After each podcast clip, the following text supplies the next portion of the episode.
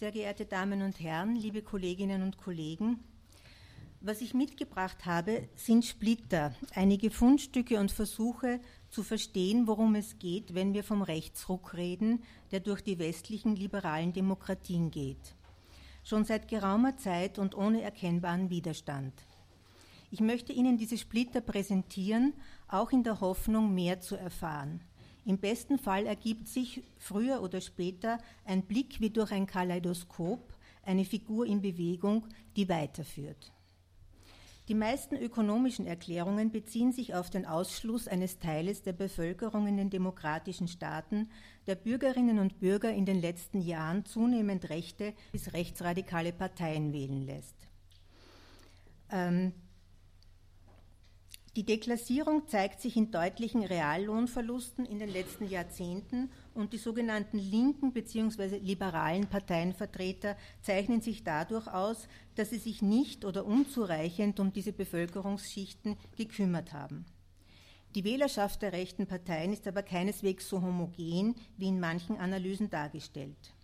Um dieses Phänomen zu erklären, werden dann die Abstiegsängste der Mittelklasse bemüht. Die Soziologin Arli Rassel-Hochschild beschreibt in ihrem Buch Fremd in ihrem Land eine Reise ins Herz der amerikanischen Rechten, der eine fünfjährige Recherche unter Tea Party-Anhängern in Louisiana zugrunde liegt.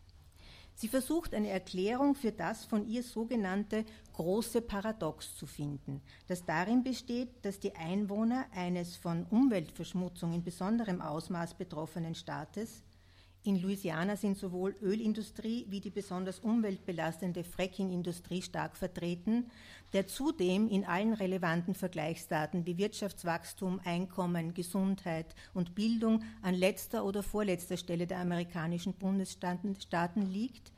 Überwiegend, also dass diese Einwohner überwiegend Politiker wählen, die Regulierungen ablehnen, Umweltorganisationen abschaffen wollen, Sozialleistungen weiter reduzieren und überhaupt gegen jegliche Form von staatlichen Eingriffen wettern.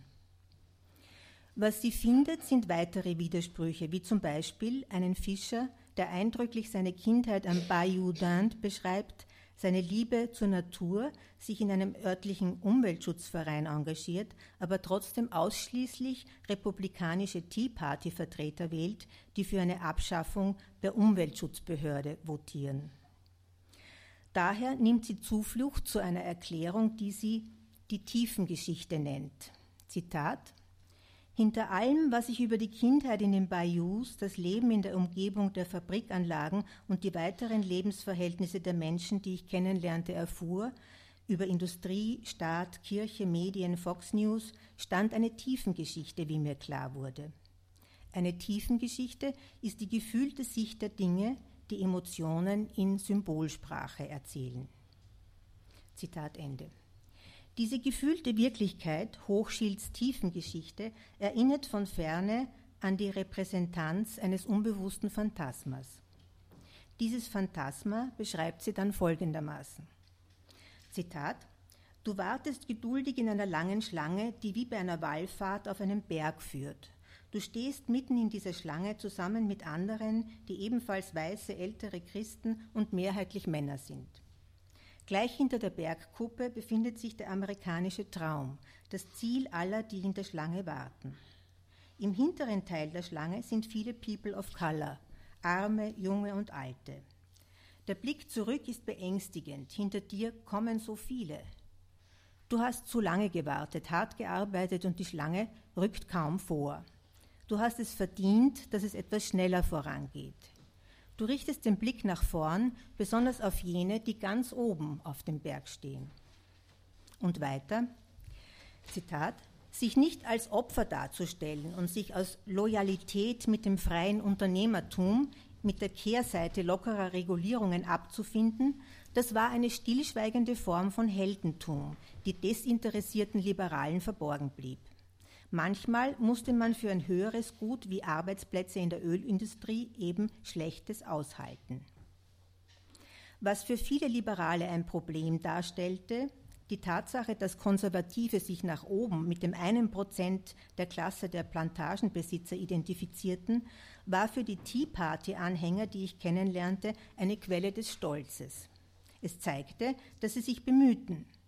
Dass sie selten den Blick auf die Schlange hinter sich richteten, war kein Problem. Warum sollten sie es jemandem verübeln, wenn er es ganz an die Spitze geschafft hatte, fragten sie sich. Dieser Blick nach vorn, selbst wenn die Lage aussichtslos schien, war ein Merkmal, das ihr tapferes, tiefen Geschichten-Ich kennzeichnete. Zitat Ende. Und schließlich, um das Phantasma oder Narrativ auf den Punkt zu bringen, noch ein letztes Zitat. Nach den Vorstellungen der Tea Party würden Norden und Süden sich vereinen. Dafür würde sich eine neue Kluft weit öffnen. Die Reichen würden sich von den Armen trennen, weil so viele von ihnen sich in der Warteschlange vordrängen. Und zwar in einer Bewegung, in der die Reichen und alle, die sich mit ihnen identifizieren, sich von der Last befreien, den Unterprivilegierten zu helfen. In den gesamten Vereinigten Staaten herrscht die Vorstellung, dass Almosen einzustellen seien. Dann würden die Reicheren im ganzen Land frei sein von den Ärmeren und sich von ihnen trennen. Zitat Ende. Hier wird ganz unverblümt und deutlich ausgesprochen, worauf sich die Tiefengeschichte stützt und worauf sie hinausläuft. Es geht um nichts Geringeres als die Vernichtung des anderen. Wenn es nicht möglich ist, ja schier undenkbar scheint, dass der Kapitalismus in irgendeiner Form angegriffen und in Frage gestellt werden kann, bleibt nichts anderes übrig, als sich mit dem Kapitalisten bzw. mit dem gerade praktizierten kapitalistischen System zu identifizieren und diejenigen, die einem dabei im Weg stehen, aus dem Weg zu räumen oder zumindest so weit zum Verschwinden zu bringen, dass sie nicht mehr in Erscheinung treten. Identitätspolitik leistet bei diesem Vorgang einen wesentlichen Beitrag. Wie Volker Weiß in seinem Buch Die autoritäre Revolte, die neue Rechte und der Untergang des Abendlandes eindrucksvoll beschreibt, betrachtet die neue Rechte, der auch die identitäre Bewegung angehört, den, universell, den, den universellen Anspruch auf Wahrung der Menschenrechte als eine Gefahr für die Souveränität von Volk und Raum. Die identitäre Bewegung definiert den Raum als identitätsstiftend für das darin lebende Volk, das diesen Raum seinerseits wiederum prägt. Da der Hauptfeind der neuen Rechten nicht der Islam ist, sondern der liberale Westen, ist die Hinwendung zu autoritären Regimen im Osten von Wladimir Putins Russland bis Viktor Orbans Ungarn nur konsequent. Zitat Volker Weiß. Alles in allem soll ein von, Ross, von, Russland geschützter Osten den von sich selbst entfremdeten Europäern als doppelter Rückzugsraum vor den USA dienen. Erstens als Reservoir zur Regeneration der weißen Rasse, die den Umvolkungsdruck des westlichen Multikulturalismus nicht mehr lange standhalten könne, und zweitens als kulturelle Bastion gegen die Einflüsse der westlichen Dekadenz. Zitat Ende. Götz Kubitschek mit seinem Antaios Verlag, dessen Auftritt bei der Frankfurter Buchmesse vor kurzem für Furore gesorgt hat, einer der Hauptdenker der neuen Rechten, sagt zum Thema Wirtschafts- und Sozialpolitik Folgendes. Das ist mir völlig egal, wenn ich über den Zustand der deutschen Seele nachdenke oder den Zustand der tiefen Struktur unserer Psyche und den Zustand des kulturellen Daseins. Das ist die eigentliche Substanz des Volkes. Zitat Ende. Die Identität von Volk und Raum wird von zwei Seiten als bedroht dargestellt. Einerseits durch die sogenannte islamische Expansion und andererseits durch westliches Denken. Diese doppelte Feindschaft wird unter Rückgriff auf Karl Schmidts Theorie der Partisanen in einen wirklichen Feind und einen absoluten Feind aufgeteilt. Der wirkliche Feind ist der Fremde, zum Beispiel in Gestalt des Flüchtlings, des Moslems, des Einwanderers erkennbar an ihren demonstrativ getragenen eigenen Identitätsmerkmalen, dadurch sind sie paradoxerweise ihrem identitären Gegner am nächsten. Zitat das eingewanderte Spiegelbild wird zwiespältig gesehen, gleichwohl es sich tausende Kilometer bewegt hat, aber weiter unverrückbar am Formenzwang der eigenen ethnischen Kultur festzuhalten scheint, verfügt es noch über alles, was man selbst als Verlust beklagt. Zitat Ende.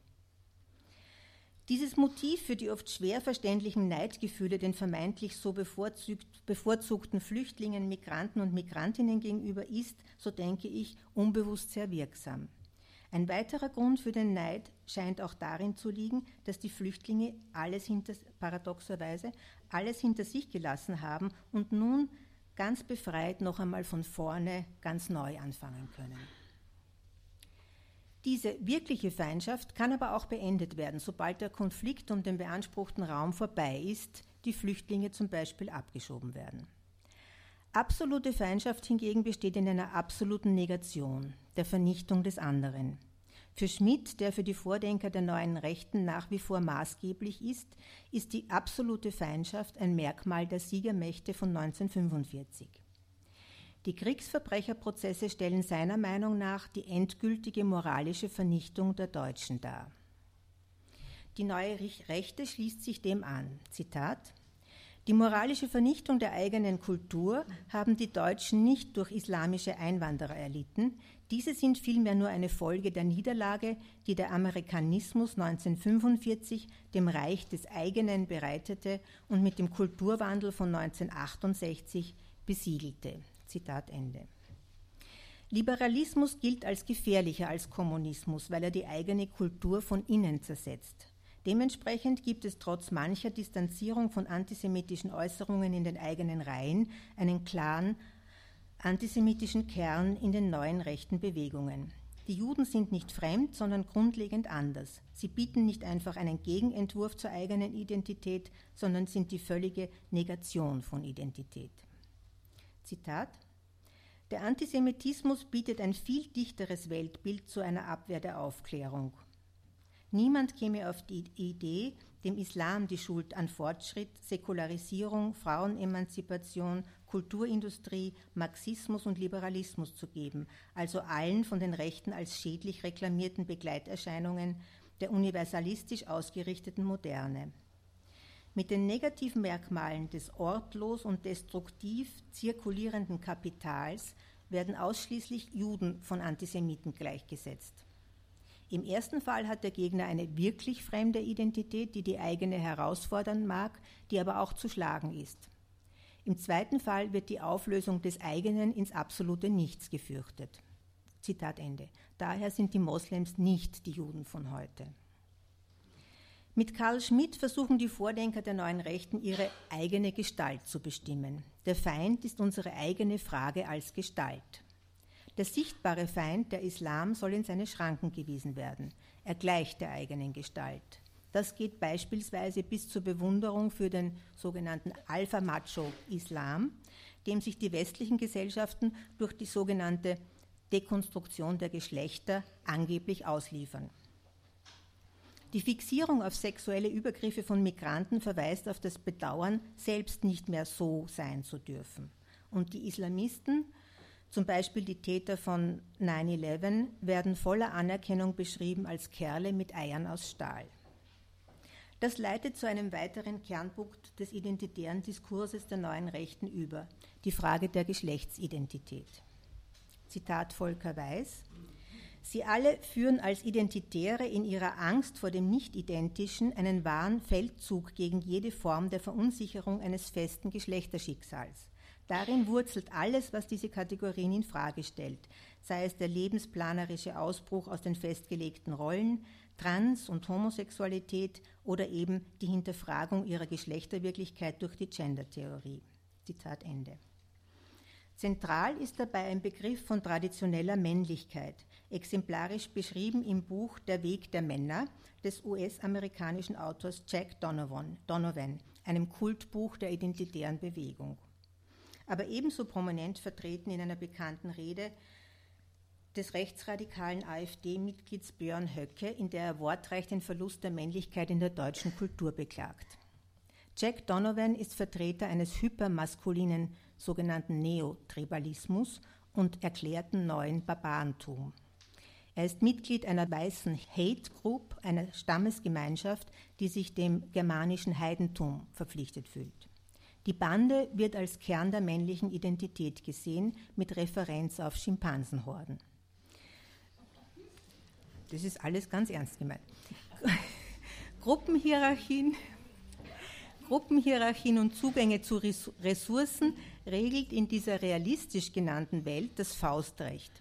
Raub, Mord und Vergewaltigung sind lästige Begleiterscheinungen. Donovan erklärt, dass der Mann gegenwärtig doppelt entfremdet ist. Durch die Zivilisation von seinen natürlichen Eigenschaften als Rudelmitglied einerseits und durch die zivilisationsgestärkte Frau andererseits. In diesem Pamphlet stellen Homosexuelle von, den, von, der Zivilisation verweichlichte Männer dar, wobei bemerkenswerterweise der männliche Mann das Geschlecht selbst immer wieder über soziale Praktiken definiert und damit die, die soziale Konstruktion von Gender eigentlich ungewollt bestätigt. Donovan lebte lange als offen Homosexueller, bis er sich, Zitat, von der Identitätspolitik und Ästhetik der schwulen Subkultur verabschiedete, da er deren linksgerichtete, effimierende und feminismusfreundliche Agenda ablehnte. Zitat Ende. Donovan ist Teil der Alt-Right, die hinter Trumps Wahlerfolg steht. Diese Reduktion der Gesellschaft auf das Instinktverhalten der Tiere wird von den Identitären übernommen und korrekterweise als Entsprechung des eigenen Denkens identifiziert. Zitat eine der ersten Argumente, mit denen die identitäre Bewegung den Nachweis erbringen wollte, nicht rassistisch zu sein, lautete, Zitat, eine Kohlmeise, die ihr Revier verteidigt, ist auch nicht kohlmeisenfeindlich. Ein Schelm, wer dabei an Hitlers Haselmaus zu Haselmaus denkt. Das ist aus meinem Kampf, das kennen Sie wahrscheinlich. Damit wir wieder Boden unter den Füßen kriegen, werde ich jetzt mit Hilfe von Freuds Massenpsychologie und Ich-Analyse einen Versuch machen, den Triebkräften, die hinter der neurechten Begeisterung stecken, auf die Spur zu kommen. Ökonomische und soziologische Erklärungen leisten einen Beitrag, scheinen aber nicht auszureichen, um die heftigen Emotionen, die Anziehungskraft und Verteidigungswut, die mit diesen Ideologien einhergehen, zu verstehen. Die von verschiedenen Theoretikerinnen und Theoretikern beschriebene Identifikation mit dem Führer, typischerweise eine Identifikation von oben nach unten, wird von Freud 1921 als Vorgang beschrieben, der, Zitat, durch den Wegfall von Hemmungen, Rücksichten und Selbstvorwürfen eine durch keine Selbstkritik gestörte Stimmung des Triumphs und der Selbstbeglücktheit erzeugt. Zitat Ende. Die neue Rechte hat alle Merkmale einer Massenbildung, wie Freud sie beschrieben hat. Das Hochgefühl, das die amerikanische Soziologin bei den Trump-Anhängern findet, entspricht der Manie, die Freud konstatiert. Wie Freud ausführt, entsteht eine Masse durch zwei Arten der Identifikation. Einerseits identifizieren sich die Mitglieder der Masse lateral miteinander. Je größer die Masse, je mehr Mitglieder sie hat, desto besser läuft es. Je mehr Teilhaber, desto stärker fühlt sich der Einzelne, desto weniger wird er von irgendwelchen Unvereinbarkeiten, Kritik oder moralischen Skrupeln angefochten. Zweitens aber, und ganz wesentlich, bedarf es einer Führerfigur, mit der sich alle umgehend ebenfalls identifizieren können. Die doppelte Identifizierung mit einem Führer und mit den Gleichgesinnten lässt einen verführerischen Sog entstehen, gegen den Argumente und Logik wenig auszurichten haben. Das Genießen des Triumphs, endlich nicht mehr ohnmächtig und niedergeschlagen, sondern stark und beinahe allmächtig zu erscheinen, lässt Minderwertigkeitsgefühle und Schuldgefühle schwinden. Freud beschreibt diesen Vorgang als einmaligen Zusammenfall von Ich und Ich-Ideal. Der Umschlag von einer depressiven Verfassung der Machtlosigkeit und des Ausgeschlossenseins in einen Zustand, der von Freud als Zitat, Affektsteigerung, Verlust der individuellen Abgrenzung und als Eindruck der Teilhabe an einer unbeschränkten Macht, Zitat Ende, beschrieben wird, ist verständlicherweise beinahe unwiderstehlich. Wir sind das Volk ist Kampfruf und Ausdruck dieses Prozesses, der, wie Freud uns sagt, ungehemmten Lustgewinn und Befriedigung des Aggressionstriebes ohne Sanktionen in Aussicht stellt. Dieser unheimliche, zwanghafte Charakter der Massenbildung zeugt von der Abkunft von der Urhorde. Zitat: Die Masse will von unbeschränkter Gewalt beherrscht werden. Zitat Ende. Mittels Identifikation und unter Zuhilfenahme von Sündenböcken bzw. Abfallobjekten, also denjenigen, die nicht das Volk sind, sondern die anderen, die aber benötigt werden, um die eigene Gruppe abzugrenzen, haben die Mitglieder Teil an dieser unbeschränkten Gewalt, in der alles erlaubt ist, was verboten war. Zitat, der Urvater ist das Massenideal, das anstelle des Ich-Ideals das Ich beherrscht. Zitat Ende. Und dieser Führer, der Urvater, wird folgendermaßen charakterisiert. Noch heute, Zitat, noch heute bedürfen die Massenindividuen der Vorspiegelung, dass sie in gleicher und gerechter Weise vom Führer geliebt werden. Aber der Führer selbst braucht niemand anderen zu lieben. Er darf von Herrennatur sein, absolut narzisstisch, aber selbstsicher und selbstständig. Zitat Ende. Die libidinöse Anziehung der neuen rechten Bewegungen speist sich also aus einem Reservoir von triebstarken, widersprüchlichen Kräften, deren Unterbringung große Vorteile mit sich bringt. Da es derzeit keinerlei ernstzunehmende linke Bewegung gibt, die eine Agenda der Veränderung vertritt, bereit wäre, einen symbolischen Mord zu begehen in Auseinandersetzung mit den herrschenden, gottähnlichen Zwängen des Kapitalismus alias freier Markt, ist der Zustrom zu Bewegungen, die wenigstens eine Aufwertung des Ich versprechen, groß. Eine der Gefahren, die sich damit auftun, besteht darin, dass der versäumte symbolische Mord in einen realen Mord, in reale Gewalthandlungen gegen die als die anderen gebrandmarkten mündet. Um das aus einer anderen Perspektive zu untermauern, nehme ich kurz Bezug auf das Konzept der analen Kastration bei, François, bei Françoise Dolto. Dolto beschreibt die anale Kastration als eine zweite Entwöhnung, eine Trennung des Kindes das sich schon weiter fortbewegen kann, eigenwillig und ganz allein handelt. Das Kind hört auf, ein mütterliches Partialobjekt zu sein, dem Besitzanspruch und der Überwachung durch die Mutter ausgeliefert. Abhängig von den erziehenden Erwachsenen, die diese Trennung gestatten und ermöglichen müssen, geht es dabei gleichzeitig um ein Verbot. Das Verbot bezieht sich darauf, seinen eigenen Körper sowie die belebte und unbelebte Umwelt zu zerstören oder zu beschädigen. Zitat, es ist tatsächlich und in seiner Wurzel das Verbot des Tötens und des Vandalismus. Zitat Ende. Dolto war das. Wenn dies, noch, noch ein Stück Zitat. Wenn die Symbolisierung der Motorik in nützlichen oder spielerischen Handlungen aus Mangel an Einführung, an Kontrolle, an Worten und spielerischer Fröhlichkeit mit der Umgebung nicht erreicht werden kann, kann das Kind die analrektale Lust, die einzige, die ihm für sich selbst überlassen ist, nicht sublimieren. Zitat Ende. Es ist sicher überzogen und vereinfacht, diesen Befund umstandslos auf die gegenwärtige Situation der westlichen Demokratien zu beziehen, aber auch verlockend. Wie ich im Anschluss, Anschluss, noch zu zeigen versuche, stellt der von Lacan angedachte kapitalistische Diskurs, der mit zunehmender Dominanz unsere gesellschaftlichen Beziehungen prägt und damit den sozialen Zusammenhang gefährdet, Zusammenhalt gefährdet, auf einer strukturalen Ebene dar, was Françoise Dolto hier auf einer entwicklungsgeschichtlichen Ebene kennzeichnet. Wenn der Weg in eine bessere Zukunft versperrt erscheint und keine Aussicht auf andere Befriedigung besteht, bleibt nur die anal-rektale Lust, die einzige, die Eigenständigkeit erlaubt.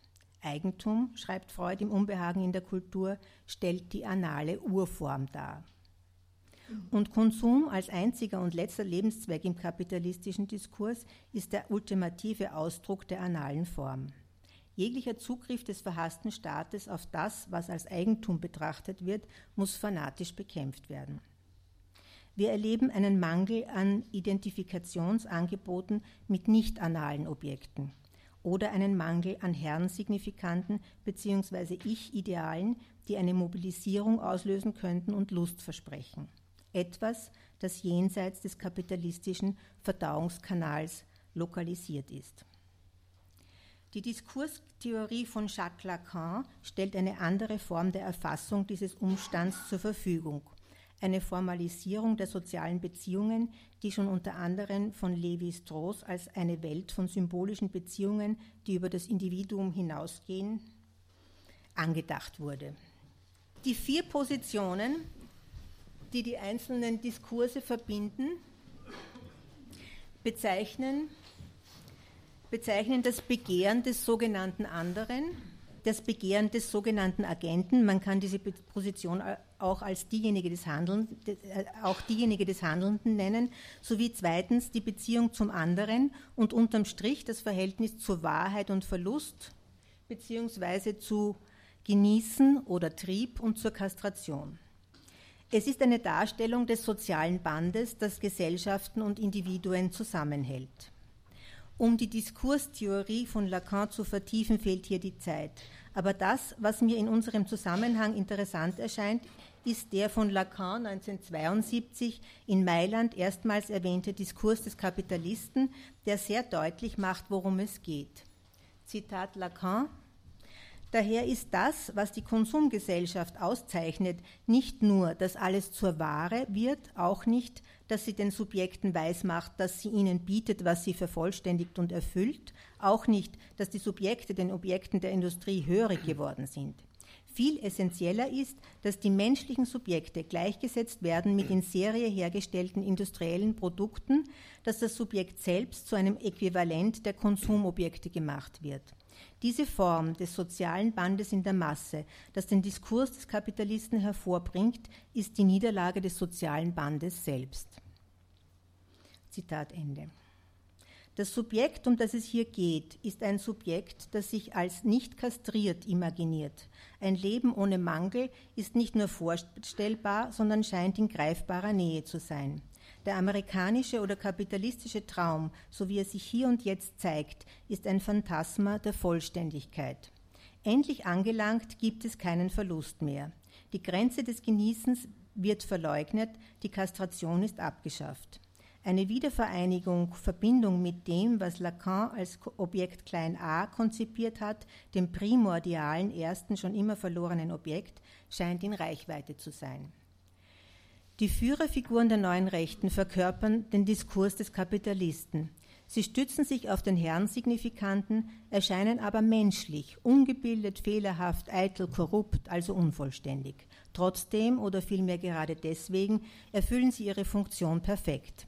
Sie präsentieren ein Bild des Unvollständigen, das aber mit einem Augenzwinkern die Erreichbarkeit des Ausschlusses von Armut und Elend, von allem, das dem eigenen Glück im Wege steht, verspricht. Wie das geht, wird immer deutlicher ausgesprochen. Die Abspaltung der Reichen von den Armen, siehe Lega Nord oder Katalonien, der unverhohlene Rassismus des mächtigsten Mannes der Welt zeigt in aller Deutlichkeit den Weg, der da verfolgt wird. Die Gefahr dabei, selbst unter die Räder zu kommen, konsumiert zu werden, wird gebannt durch die Identifikation mit dem Allmächtigen. Sämtliche Verluste können damit endlich aufgeholt werden und die Zugehörigkeit oder Hörigkeit zur richtigen rechten Seite der Münze scheint in greifbarer Nähe und wird erbittert verteidigt. Die nächste Drehung in diesem Diskurs könnte möglicherweise den Diskurs des Faschisten bezeichnen. Das ist nur ein Vorschlag, das ist, existiert sozusagen nicht wirklich. Dabei wird der Agent zum Herrn Signifikanten, bekennt sich als Führer, Urvater, einziger Herrscher. In der Position der Wahrheit unterm Strich, das, was der Herrscher verdrängt, worauf er sich gleichzeitig stützt, ist das Genießen. Die direkte Verbindung zu, zu Objekt klein a. Der andere ist dann wieder das ausgesperrte Subjekt, das Mehrwert produziert, indem es weiter Konsumierbares erzeugt. Es hat aber auch Anteil am Genießen des Herrn und erliegt somit der Illusion, kein gespaltenes Subjekt zu sein, keinen Verlust mehr zu erleiden, nicht kastriert zu sein ident mit sich selbst, dem Über-Ich-Herrn, noch identitärer, eben am äußersten Ende angelangt, identissimo. Danke für Ihre Aufmerksamkeit.